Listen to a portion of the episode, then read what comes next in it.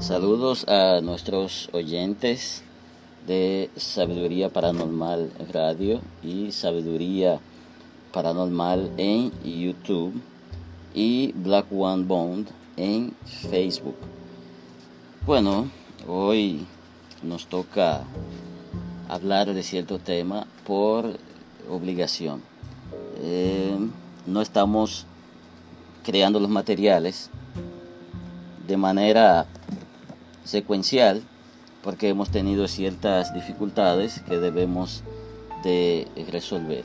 Pero de todos modos estamos trabajando en mejorar ciertas situaciones. Lo importante es que haya una comunicación con las personas que sí están interesadas en nuestros desglose. Como habíamos prometido en nuestro canal Sabiduría Paranormal que estaríamos hablando de diferentes temas, pues hoy hablaremos de la homosexualidad, que es un tema que, bueno, está muy picante en los últimos tiempos, en los últimos días, en la cuestión de los cambios de gobierno de diferentes partes del mundo y diferentes sociedades. Si antes recordarle que compartan este material con otras personas y aquellas personas que visiten eh, YouTube, por favor, apóyanos con un me gusta, que es bastante importante. Cuando usted le da me gusta, el algoritmo de YouTube reconoce que el material tiene cierta importancia, entonces YouTube le da promoción, ya que usted no le va a dar promoción compartiendo con otra persona, pues déle me gusta para que entonces el, algoritmo de YouTube pueda ayudarnos a hacer trabajo, porque temas tan importantes como esos debe de ser propagado. Y bueno, tal vez eh, para algunos no sea muy interesante, pero para otros sí es muy interesante y muy importante. Entonces nos fajamos a estudiar y a investigar para hablar de manera precisa. Entonces eh, la manera en que usted valora el trabajo que se está haciendo, pues es dando un me gusta o compartiendo el material con otra persona. La homosexualidad. Podríamos llamar a la homosexualidad la hipocresía bíblica porque según la Biblia la homosexualidad es un pecado mortal, pero habría que preguntarse de dónde viene la homosexualidad. Así tendríamos una visión completa del asunto. Pero vamos a lo que nos dice este famoso libro en cuanto a la creación del ser humano. El hombre y la mujer. Nos dice que en el libro de Génesis 1, 27 dice, y creó Dios al hombre a su imagen, coma, a imagen de Dios los creó. Punto y coma. Varón y hembra los creó. Para algunas personas que no entienden lo que leen y algunos, eh, bueno, que sean constituidos en abogados para defender lo indefendible y tratar de dar explicación donde no hay y hablan de personas que tergiversan las cosas, pero ellos entienden que no tergiversan las cosas cuando dice, y creó Dios al hombre a su imagen. Punto. Ya está hablando de los dos. Para aquellas personas que se hacen los idiotas, creyendo como que el que lee es bruto igual que una gran mayoría que creen sin buscar el conocimiento. Ahí perfecto, está hablando de los dos. Dice, a imagen de Dios lo creó. Ok, ahora vamos le está diciendo a qué tipo de imagen creó a los dos.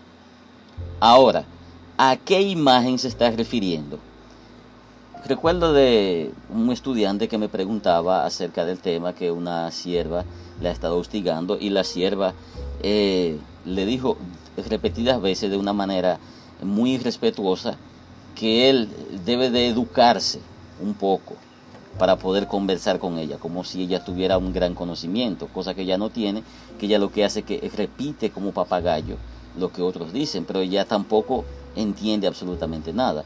No se está refiriendo a la imagen literal, no, no es a la imagen literal, pero lo que ella quiso justificar no tiene ningún sentido, porque dice cuál es la imagen, ¿sabe cuál es la imagen? Varón y hembra los creo. Esa es la imagen. Ahora, ¿cómo se diría en algunos países? si el varón representa la figura de Dios, como vamos a ver más adelante, la hembra a quien diantre representa. Entonces vamos a tener que tomar la hipótesis, como les dije a esa persona, vamos a tomar la hipótesis de que Dios es varón y es hembra a la misma vez. Significa que Él es hermafrodito o hermafroditas, como quieran llamarle. Porque se supone que su, su imagen es varón y hembra, pues es hermafrodito o hermafrodita. Ahora bien, ¿quién representa a Dios? Oh, pero en 1 Corintios 11, 7 dice, porque el varón no debe cubrirse la cabeza, pues él es imagen y gloria de Dios, pero la mujer es gloria del hombre. Entonces tienen que, tienen que entrar en un acuerdo. Si los creó a imagen y semejanza, a los dos, a imagen y semejanza. Pero resulta ser que aquí el hombre es gloria, el varón es gloria de Dios, pero la mujer es gloria del varón. Pues entonces no los creó a imagen y semejanza. Creó al varón a su imagen y semejanza, pero a la mujer la creó a imagen y semejanza del hombre. Pues entonces está peor todavía. O sea, está justificando que el hombre puede ser, el varón puede ser varón y ser hembra a la misma vez. O sea, por más que quieran justificarlo, no tiene justificación. Ahora, para los que le gustan dar versículos, pero sin mantener el contexto, aquí estaremos hablando del contexto. Ese capítulo 11 del libro de los Corintios se está refiriendo a la costumbre que tenían los judíos de ir a la sinagoga, que esa era la iglesia antes, que iban, pues la mujer no se ponía el velo, no se colocaba el velo en el nuevo tiempo, por eh, ciertas cosas que no hay tiempo para explicarle esto ahora mismo.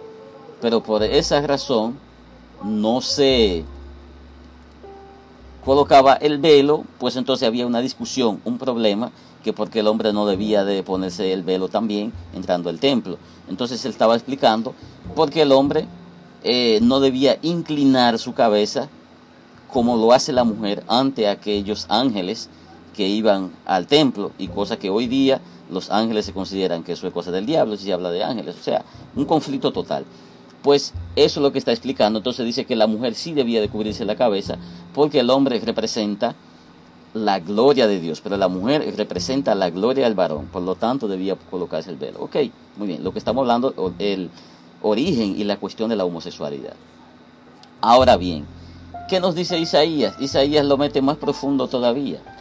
Dice en el libro de Isaías 6.1, en el año que murió el rey Usías, vi yo al Señor sentado sobre un trono alto y sublime, y sus faldas llenaban el templo. Ok. Sus faldas. Pero entonces si el hombre se pone una falda, es homosexual, es pecado, se va para el infierno. Ok. Ajá. Entonces, y ese Señor que está sentado en el trono, y tiene faldas, o sea, una falda tan grande que cubría el templo. Ok, por más que los teólogos y exegetas quieren justificar, no, no, está hablando, está hablando de faldas, olvídese de, de cuentos. Entonces, ese señor, esa falda, ¿de dónde la sacó? Ahora la pregunta es, la mejor pregunta, ¿por qué si el hombre no puede ponerse falda y el hombre fue creado a imagen y semejanza de Dios y el hombre es, el varón es gloria de Dios? Porque el varón no puede usar falda. O sea que tienen que organizar sus ideas. Tienen que hacer. La Biblia tiene que organizar sus ideas. Los que escribieron y los que desglosan, los que enseñan, deben de organizar su idea porque hay que entender lo siguiente. Están leyendo mal, son idiotas o nosotros no, estamos entendiendo nada. O la Biblia es totalmente un mito. Porque tienen que organizar su idea, por Dios. Tienen que organizar sus ideas porque así no puede ser. Ok. Ahora venimos con la supuesta maldad del hombre. Oigan esto.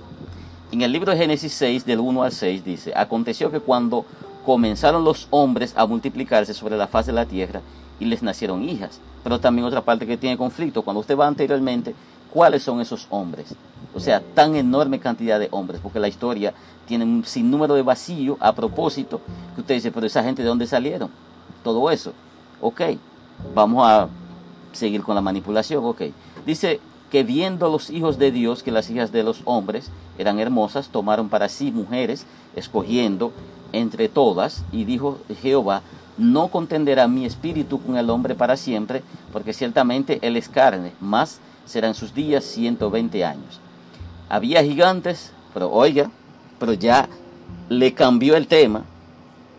Rápidamente le cambia el tema, le dice, había gigantes en la tierra en aquellos días. Y también después que se llegaron los hijos de Dios a las hijas de los hombres y les engendraron hijos, estos fueron los valientes que desde la antigüedad fueron eh, varones reconocidos. Ok, muy bien. Entonces, ¿dónde está la maldad ahí? ¿Dónde está? Pues si ahí salieron los valientes, pero ¿y dónde está la maldad ahí? O sea que es una manipulación total. Ok, pero seguimos. Dice, y vio Jehová que la maldad de los hombres era mucha en la tierra y que todo designio de los pensamientos del corazón de ellos era de continuo solamente el mal. Y se arrepintió Jehová de haber hecho hombre en la tierra y le dolió en su corazón. Ok. Ahora pregunto yo lo siguiente. Vamos a la parte donde dice, no contenderá mi espíritu con el hombre para siempre, porque ciertamente él es carne. Ahora pregunto yo lo siguiente. Él descubrió eso. O sea, él lo descubrió cuando el ser humano comenzó a pecar. Entonces hay que ir atrás y entender entonces, o sea, ir más para adelante, hay que entender entonces, es una mentira de que Él es omnipotente, omnisapiente y omnipresente. Porque si Él siendo omnisciente, o sea, toda la ciencia Él la tiene, ¿cómo no pudo saber que el hombre es carne? O sea, no está hablando como un Dios, está hablando como un ser humano cualquiera que no tiene ningún tipo de conocimiento. Un hombre que inventó una cosa, pero no sabe cómo funciona ese invento. Entonces dice, más serán sus días 120 años. Ok. Pero entonces, pero todavía no ha dicho cuál es el pecado. Dice que habían gigantes en la tierra. Ah, porque los hijos de los hombres, que yo quiero lo otro. Pero ahí no dice que eso que se refiere a los ángeles. Los teólogos quieren torcer y que no fueron hijos de Seth que aquello lo otro. Pero se menciona 80 mil en el mismo Génesis. No se sabe cuál Seth, a cuál se está refiriendo. O sea, una confusión total. O sea, quieren arreglar y pintar el panorama, pero por más que lo pinten, lo embarran peor. Ok. Entonces dice él que le dolió en el corazón haber criado al hombre. Pero ven acá. Cuando tú estabas creando a la humanidad, ¿dónde estaba tu omnisciencia? ¿Dónde estaba? ¿No sabías que el ser humano sería así? O sea que el libro de Génesis es un libro es un cuento infantil. Lo que pasa es que muchas personas aceptan eso de manera ciega porque la creencia es lo más estúpido que existe, porque la creencia no permite el conocimiento. Porque está hablando como un hombre inexperto que está inventando algo, lo hizo así, pero no, no sabía lo que iba a funcionar mal, como un fabricante. Bueno, calculó que el producto va a ser así, así, así, pero no calculó las fallas que podría tener el producto. Ahora viene la parte donde dice que no va a contender su espíritu con el hombre. Oh, pero no hay que contender. Si algo está dañado, lo que tiene que hacer es arreglarlo. Pero en el mismo libro de Génesis nos muestra la incapacidad, la intolerancia de ese ser. En vez de arreglar, para él es más fácil destruir. O sea que para él es difícil construir, arreglar, reparar. O sea que él, él no es un ser que arregla las cosas algo está dañado, no importa quién tenga la culpa, porque fue el que creó al ser humano con, la falla. Ahora, en su arrogancia, él no va a reconocer que la falla fue de él, porque él fue que creó al ser humano con las fallas. ¿Por qué no creó al ser humano perfecto? No, no lo hizo, ¿verdad? Pero hay que, la soga tiene que partirse por lo más fino, o sea, el hombre, ¿verdad? Y el mismo pecado que le adjudica al hombre, ¿de dónde viene? Del cielo, lo sacó del cielo. ¿Y a quién se lo mandó? Al pendejo ser humano. Se lo mandó. Ok, pero no vamos a entrar mucho porque son temas largos, vamos a entrar a la otra parte. ¿Qué él determina? Eliminar a todos. Ok, muy bien. Pero hablamos de homosexualidad los teólogos también son arreglistas, pues yo creo que ellos son músicos, pues yo tendría que decir, o sea, los que se hacen llamar teólogos y exégetas, eh, diríamos que somos colegas también en esa parte porque son arreglistas, saben arreglar muy bien eh, la partitura de la Biblia y hacen tremenda orquesta, pero que esa orquesta la disfrutan ellos solos, esa pieza musical ellos solos la, la disfrutan, pero no el que tiene conocimiento. Resulta ser que hay un personaje llamado David, que se llamó David, y otro personaje llamado Jonatán. Y bueno, había un cierto asunto ahí entre ellos, pero entonces el escritor embarró todo para que los arreglistas pudieran hacer mejor su trabajo. En 2 Samuel 1.26 dice, cuando muere Jonatán, angustia tengo por ti, hermano mío. Pero me donde lo embarran, le ponen hermano mío para traer la confusión. Jonatán, pero oye lo que dice más para adelante. Primero dice, angustia tengo por ti, coma. Hermano mío, Jonatán, coma. Que me fuiste muy dulce. Dos puntos. Ahí va a hablar de la dulzura. Le dice, más maravilloso me fue tu amor que el amor de las mujeres. Ok. Ah, dicen los teólogos, no, porque eran dos amigos inseparables. Ajá, ¿y cuándo fue que se conocieron? Crecieron juntos en su niñez. ¿De dónde sale ese amor? Dígamelo. Ah, no, es que ellos se sintieron eh, amados en el amor de Cristo. Pues si no se hablaba de Cristo en ese entonces. En el amor de Jehová no se hablaba acerca de eso. No se trataba absolutamente nada de eso. Ahora, vamos para atrás en el libro de Samuel, 1 Samuel 18.1. Dice, y así que él hubo acabado de hablar con Saúl, o sea, David. Dice, el alma de Jonatán fue ligada con la de David. Coma, oiga, se ligaron las dos almas. Cosa que más adelante menciona del hombre y la mujer. Pero los arreglistas teólogos saben arreglar eso muy bien. Dice, y lo amó Jonatán como a su propia alma. Pero para ellos no decir como a su propio cuerpo, como dice en el Nuevo Testamento, que el hombre debe de amar a su mujer como a su propio cuerpo. Ellos son tremendos arreglistas. Y lo amó Jonatán como a su propia alma. ¿Para qué lo ponen de esa manera? Para justificar de que David no tuvo un amorío con Jonatán. Pero vaya sorpresa, esa estupidez se acepta únicamente dentro de la iglesia, porque hay un solo ñame que ni siquiera ha cursado el sexto de, la primaria, que ni siquiera, ni siquiera lee bien la Biblia, que es el que piensa por todos los demás, ni siquiera entiende lo que lee, pero él es quien enseña, él es quien pone la pauta. Entonces ese le dice que eso era el amor del Señor. O sea que lo que uno lee, uno es idiota, uno no entiende. Amigos míos, amigas mías, es una evidencia de la homosexualidad permitida por el mismo Dios.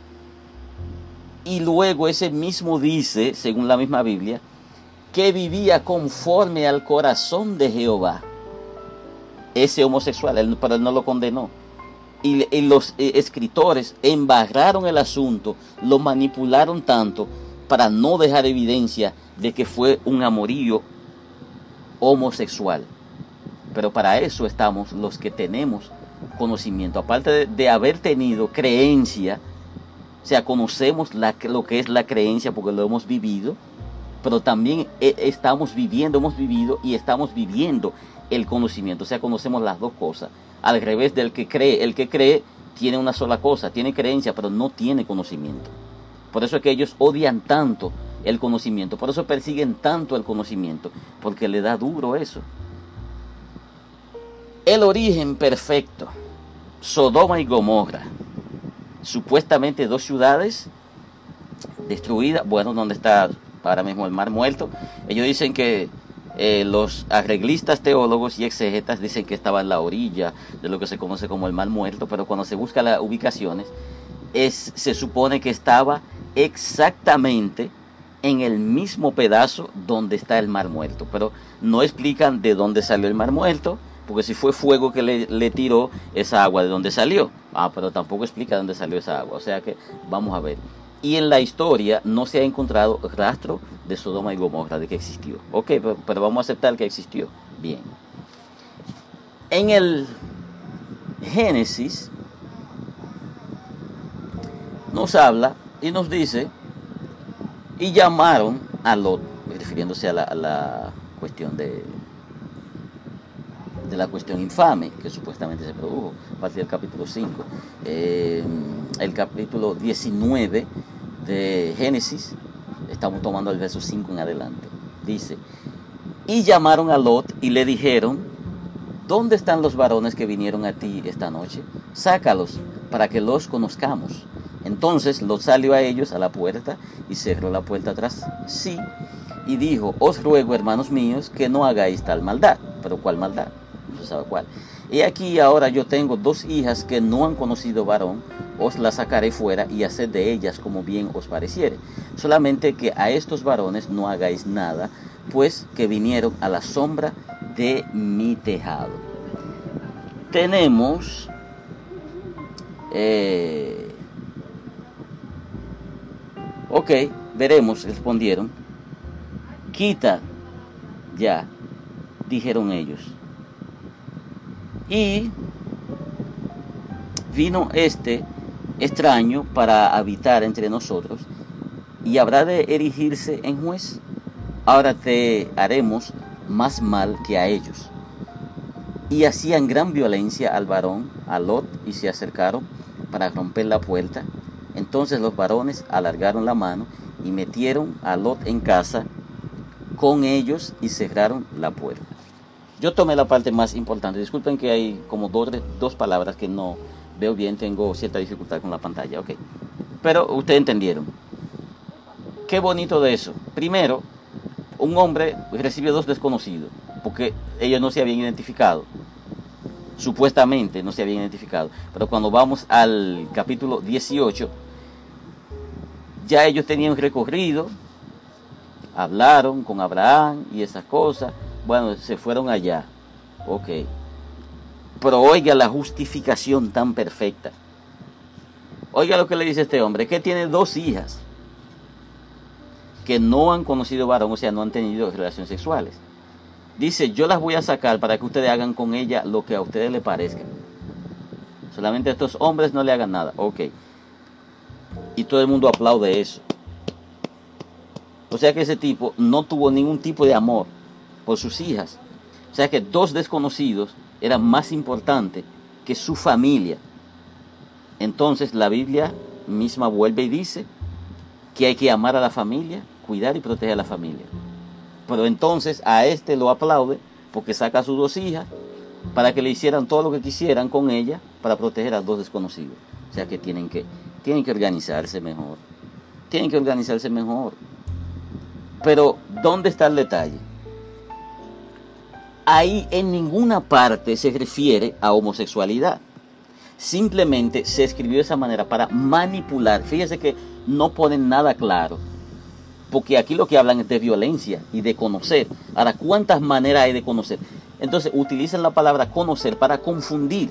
Porque en la antigüedad se utilizaba la palabra conocer para referirse a que dos gentes se conocieran de manera carnal. Entonces, como es una palabra muy amplia, colocan esa palabra, que la conozcamos para enmarañar y decir que se trataba de homosexualidad. Pero usted busca, en ninguna parte menciona que se acostaba, porque cuando se refiere a la, homosexualidad, dice que se echan varones con varones y hembras con hembras. Pero en el caso de Sodoma y Gomorra no dice nada de eso. Pero los arreglistas volvieron otra vez y ganaron el mejor premio. El premio de la búsqueda de la interpretación perdida. E encontraron que se trataba de homosexualidad. Esto no se trata de creer. El que escucha ese audio, usted no tiene que creer, porque eso no se trata de creer. Eso es que usted lo vea. Vaya al libro de Génesis. Comienza a leer desde el 18 hasta el 19. Léalo. A ver dónde le va a referir la palabra. Se echaron varón con varón y hembra con hembra. Por ninguna parte. Y luego vaya leyendo todo lo que tiene que ver con homosexualidad. A ver si no le dice esas dos referencias. Se echaron varón con varón y hembra con hembra. Entonces, la cuestión de Sodoma y Gomorra, eso fue una historia pintoresca para referirse a la homosexualidad. Ok, ahora bien, vamos a aceptar el trabajo de los arreglistas. Muy bien. Arreglistas, ustedes hicieron un buen trabajo. Eliminó a Sodoma y Gomorra, ok, fue por homosexualidad. Ahora, ¿de dónde diantres salieron los homosexuales de hoy? Se supone que eliminó las dos ciudades donde estaban los homosexuales, acabó con eso, lo eliminó. ¿Y los homosexuales de hoy de dónde salieron? Y yo sé que ustedes no tienen respuesta de dónde salieron. ¿Qué ustedes van a decir la misma estupidez de siempre? Ah, por el pecado de la humanidad, pero joder, como dicen los españoles. Pero no acabó de eliminar dónde estaba la, homosexualidad y no dejó salir a nadie que tuviera la, la mancha de la homosexualidad. Pero los de hoy, ¿de dónde salieron? Han pasado miles de años ¿Dónde salieron? ¿De dónde salieron los homosexuales de hoy? Ah, se sabe muy bien de dónde salieron. Se sabe muy bien de dónde salieron. De no aceptar la realidad porque el poder es arrogante. La deidad superior es sumamente arrogante. Él no va a admitir que él a propósito creó todo eso. No, para nada. Lo va a admitir porque como él dice que no tiene que darle cuenta a nadie, entonces un grupo de idiotas cree que es verdad. Ay, si yo digo eso, ay, él me va a matar. Pues, ¿cuál es el problema? Pues si te va a matar como quiera. ¿Cuántos inocentes no ha matado él? ¿Cuántos niños inocentes no ha matado él?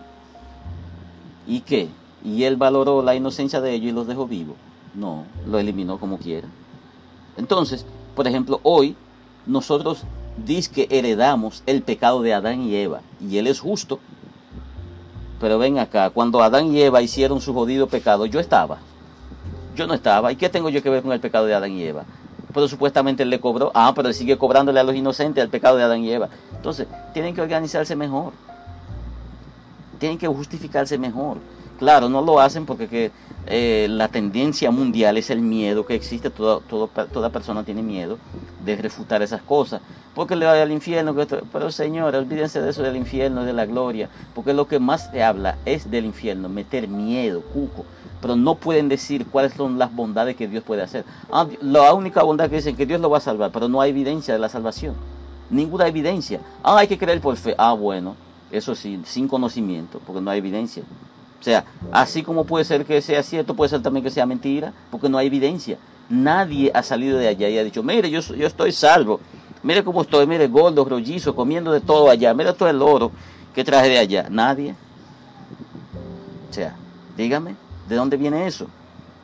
Entonces, finalmente, la homosexualidad, déjenme decirle, la partecita que no le han querido decir, la homosexualidad es totalmente de origen espiritual. La homosexualidad, se lo repito nuevamente, es de origen espiritual. ¿Quién lo hizo?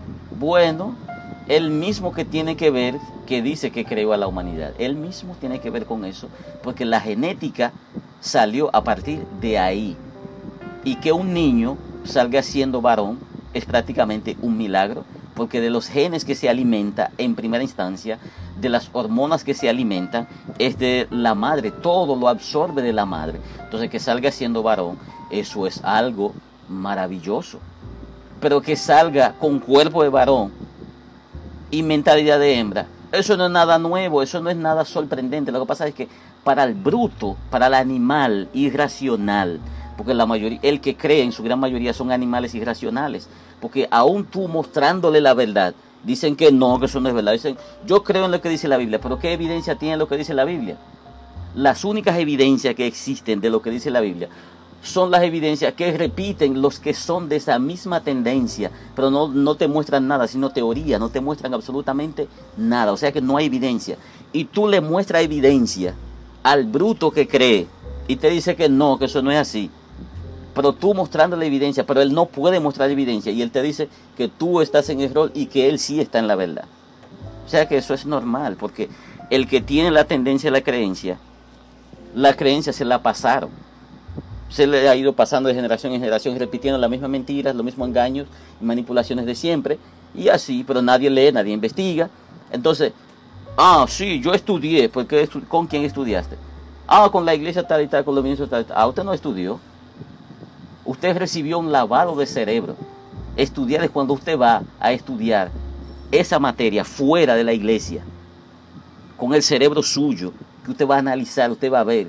Ah, pero la misma Biblia no dice que hay que escucharlo todo y retener lo bueno, pero ninguna de las tendencias religiosas quieren escuchar algo contrario, no, quieren escuchar lo que hay, ellos escuchan lo que quieren escuchar, no lo que tienen que escuchar, porque no tienen capacidad de analizar para retener lo bueno, no tienen esa capacidad para nada. Así que, para concluir, la homosexualidad, yo sé que hay muchas personas que tienen fobia con eso, yo he tenido cierto chin de fobia porque mi maldición fue haber crecido y formado dentro de la, religión. Yo se lo digo, ha sido una maldición. Yo vivo en pobreza por la maldición de haber crecido dentro de la iglesia y servir a ese supuesto Dios todopoderoso, porque así, tengo que decir, todopoderoso, que me enterró en la miseria.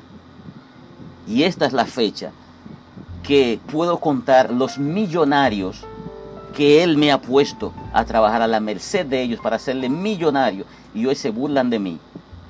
¿Eh? Se burlan de mí. Pero sin embargo, ese Dios no ha tenido capacidad de darme ni siquiera lo primario. Y eso, que más adelante hablaremos de eso, que habla de que, que Él recompensa al justo. Y no haya nadie que haya dejado padre y madre y que haya dejado al mundo para servirle a Él. Y que nos reciba aquí en esta tierra cien veces más. Embute, mentira. Nunca lo he visto eso. Lo único que he visto es injusticia. Nunca he visto justicia. De parte de ese Dios, jamás lo he visto. Ah, yo he escuchado gente que dicen, pero yo no tengo que creer porque lo diga. Entonces, y, a mí me ha hecho justicia. Porque ese es el problema. Que el que cree nada más escucha y repite como el papagayo. Ah, pero hizo justicia a fulano, pero a ti te hizo justicia. Y tú estás consciente, estás seguro de que fue eso. A mí no me ha hecho justicia. Los que me engañaron, me robaron, me estafaron, me manipularon, me desacreditaron, me hicieron de todo, fueron pastores, evangelistas, maestros, ¿eh? misioneros. ¿Y dónde están ellos? Gozando de todo. ¿Y Dios le dio alguna reprimenda? No, al revés, los, los fortaleció para que me siguieran robando, estafando, engañando y manipulando. Le dio más fuerza y más valor para que lo hicieran. Entonces, yo hablo con conocimiento, yo no hablo como papagayo repitiendo, yo hablo con conocimiento. La homosexualidad es de origen espiritual. Aparte de eso, finalmente, cuando sus hijos estén durmiendo, mayormente los varoncitos, y pueden hablar un poquito, y tienen cierta pesadilla, pregúntele qué vieron en esa pesadilla. Y si algo les gustó, pregúntale, interroguenle acerca de eso, porque esos espíritus lo que hacen, que usan la parte neurosensorial. ¿Y qué hacen? Le hacen ver a la persona en el mundo espiritual que están teniendo intimidad, relación sexual con la persona por atrás, como se dice vulgarmente, y como lo que se está utilizando es la parte neurosensorial, la persona siente un placer enorme, pero es que no está en el mundo físico, está en el mundo astral, en el mundo espiritual. Entonces, al fin y al cabo se va creando una tendencia, una adicción poco a poco. Por eso es que un homosexual no es un homosexual de la noche a la mañana. Un homosexual puede tardar años en convertirse en homosexual. Por eso muchas personas dicen, ah, como fulano se convirtió en homosexual, ay, que sinvergüenza. esto, no, no tiene nada que ver con eso.